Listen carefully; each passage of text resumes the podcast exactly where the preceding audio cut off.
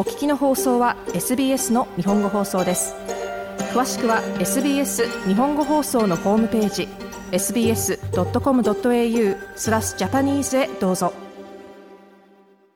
まゆさんこんばんはこんばんは。よろしくお願いします。はい。前回は世界三大生ハムでしたね。その中の、えー、プロシュートとハモンセラーノの話をしていただきまして、プロシュートを使って早速冷製のスパゲティを作っていただきましたけど、はい、今晩はそうするとハモンセラーノですかね違います。違うんですか？はい、今日はハモンセラーノと言いたいとこなんですけど、また他に美味しい、あの、腸詰めがたくさんあるので、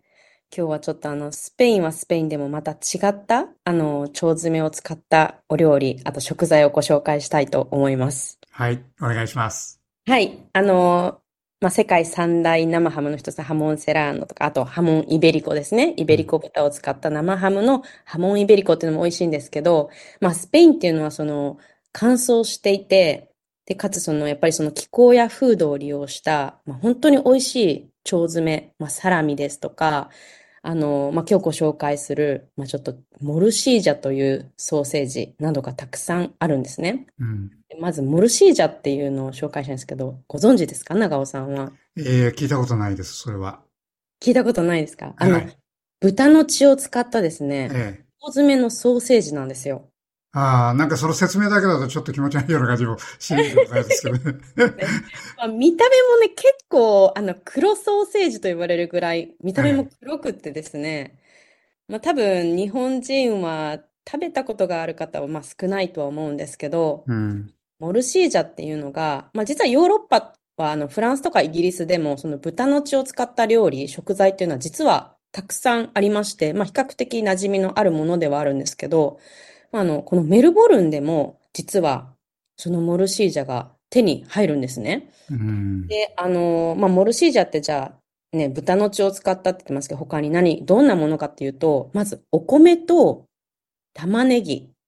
で、それをハーブやスパイスと合わせて腸詰めにしたソーセージなんですよ。うん、要は、腸詰めなんですけど、それをスライスすると、本当にお米がこうはっきり見えるんですけど、まあそれを油で揚げたりですとか、あとあの煮込むときにちょっと使って味をちょっと濃くしてパンと食べるのがほとんどなんですけど、あの私は結構好きででして、あの全然血臭くなくて、ちょっとスパイスのパンチが効いた、まあソーセージというか結構一つのなんか具材として食べられる食材なんですね。うん。普通その血っていうとですね、肉をリファインするときでも何でもその、魚でもそうですけど、抜いちゃうのが普通なので。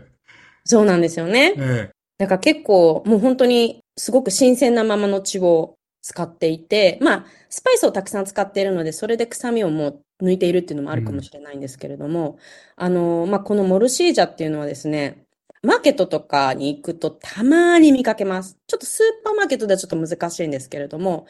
ただ、一つ絶対に手に入る場所があって、それがフィッツロイにある中南米やスペインの食材が手に入るグロッサリーストアがあるんですね。はい、これカサイベリカデリというお店なんですけど、私の周りの多分スペイン人、中南米のお友達はみんなここにこぞって何かこう自家製の何かとか食材を買いに行きたいときは必ず行っているグロッサリーストアです。あの、スペインも中南米も大体同じなんですか？そうですね。まあ、大体同じかって言われると、まあ、似てる部分もあります。あの、私も実はスペインに留学していて、あの、住んでいた場所でもあるんですけれども、うん、まあ、あの、中南米もスペインも料理自体はやっぱり全く違うんですけど、使っている食材はやはり似てますね。そういう腸詰めですとか、あと少しそのスパイスを使う料理が多いですとか、ただまあ、あの、スペインの方がもう少しそのやっぱりヨーロッパなだけに、ヨーロッパからのまあ文化ですとか、そういう歴史も入っているので、あの、やっぱり豚肉を食べるっていうところが、実はそれは大きな歴史が、あの、関わってるんですけど、それちょっと話が長くなるので、はい、あの、まあ、でもスペイン料理っていうのは、それぞれの地方によって、いろんな料理もありますし、あの、もう一つちょっと今から紹介するのが、チョリソっていう腸詰めがあるんですけど。あ、それは聞いたことありますね、チョリソ。はい。これは多分日本人の方も食べたことあるんですけど、はい、チョリソっていうのはまあ豚肉にニンニクやパプリカの香辛料を加えた腸詰めで、あの、まあこれ自体は本当ドライで売っているものもたくさんマーケットにこう多分並んでると思うんですね。皆さんよく見られると思うんですけど、まあ、それをスライスしてパンに挟んだり、あとはその生のチョリソっていうのもありまして、それは焼いたり煮込んだりして食べるんですけれども、まあ、このあたりは多分スペインではたくさん食べられている食材かと思います。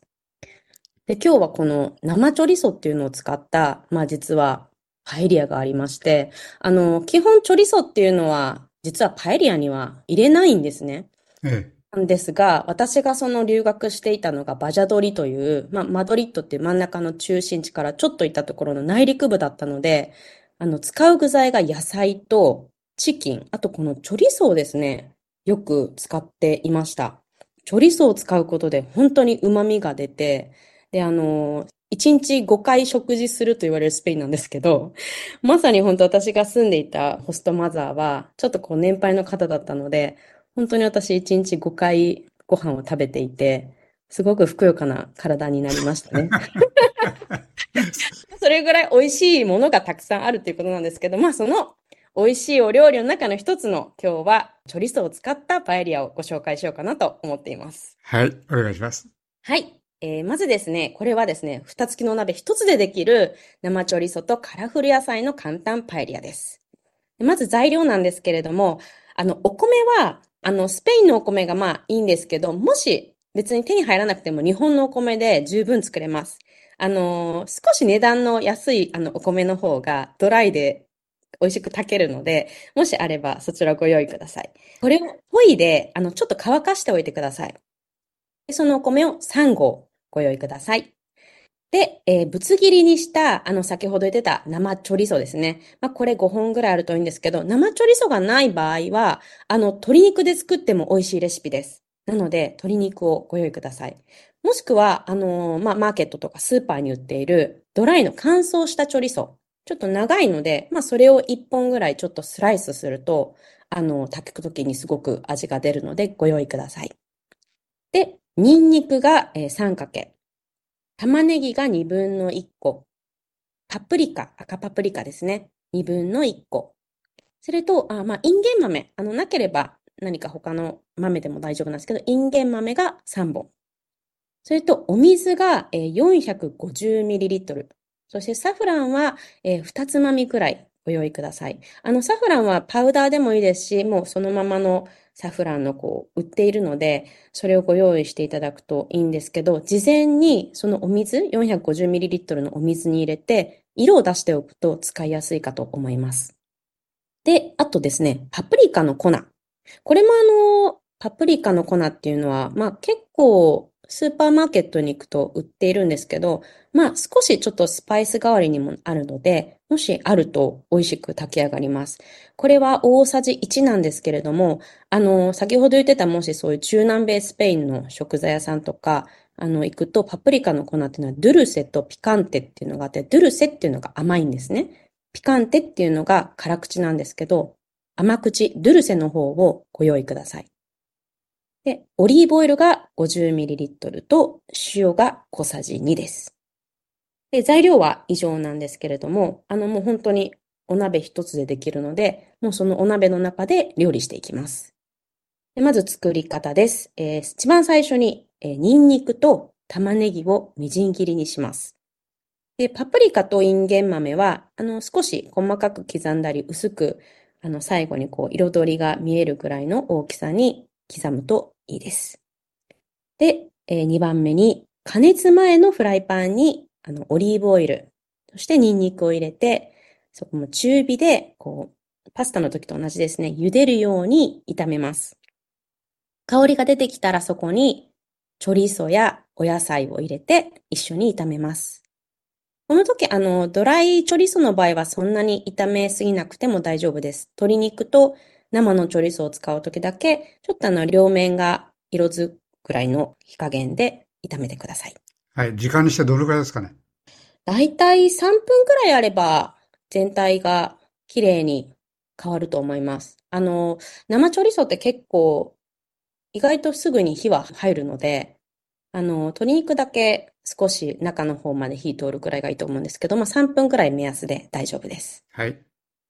そして、そこにお米とパプリカの粉を入れて、さらに全体を混ぜ炒めます。で、その後に、ここはもう本当にあの軽くで大丈夫です。全体が、お米が混ぜ合わせれば、先ほどサフランを入れたお水、それとお塩を入れて、全体をまずかき混ぜるんですね。で、かき混ぜたら、あんまりここはもう炒めすぎないで、蓋をして、まず強火で沸騰してください。で、沸騰しましたら、蓋を閉めたまま、12分弱火で蒸します。で、ここはもう蓋を預けずに12分皆さん待ってください。で、12分経ったらですね、蓋を開けて、その火がついたまんま、弱火の火がついたまんま、全体のちょっと水気をこう、取るというか、あの、抜けるように全体を混ぜ合わせて、で、この時多少下がちょっと焦げついてもパエリアすごく美味しいので、まあそのままずっと一旦混ぜると、だいたいだんだんお米とお野菜がいい感じで混ぜ合わせて、あの、綺麗な色になってくるので、もうそれで出来上がりです。で、あの、食べる直前に、あの、レモン絞ると、さらに美味しいと思います。わかりました。やってみます。どうもありがとうございました。はい、ありがとうございます。SBS 日本語放送の Facebook ページで会話に加わってください。l i いいねを押してご意見ご感想をお寄せください。